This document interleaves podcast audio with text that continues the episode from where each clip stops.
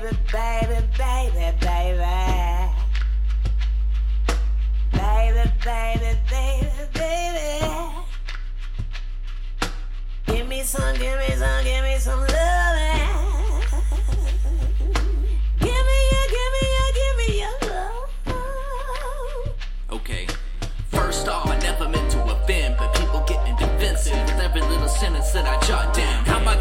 It out this racist town when I speak from the heart with the sound so loud? You gotta take heed, and my mom's ain't proud. It's like I make a mistake with every little move now. I just want the credit and respect for what I'm spitting. Even when I play games, I was never kidding.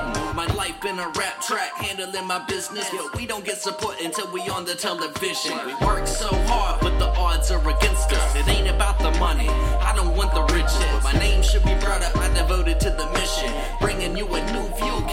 your wishes. You might just get it, become so distant, become a drug addict, and have a bad experience. Now, who are you to say that I shouldn't get high? I had a rough life, being painted as the bad guy. Who are you to say what I should do with my time? If I wanna spit heat, that's between me and my mind. Never been the one to wanna give up. If you got a word to say about it, give up. Cause I seen that worst case, worst scenario. It came back jamming like a souped up stereo would say that I don't deserve a damn thing, but the truth.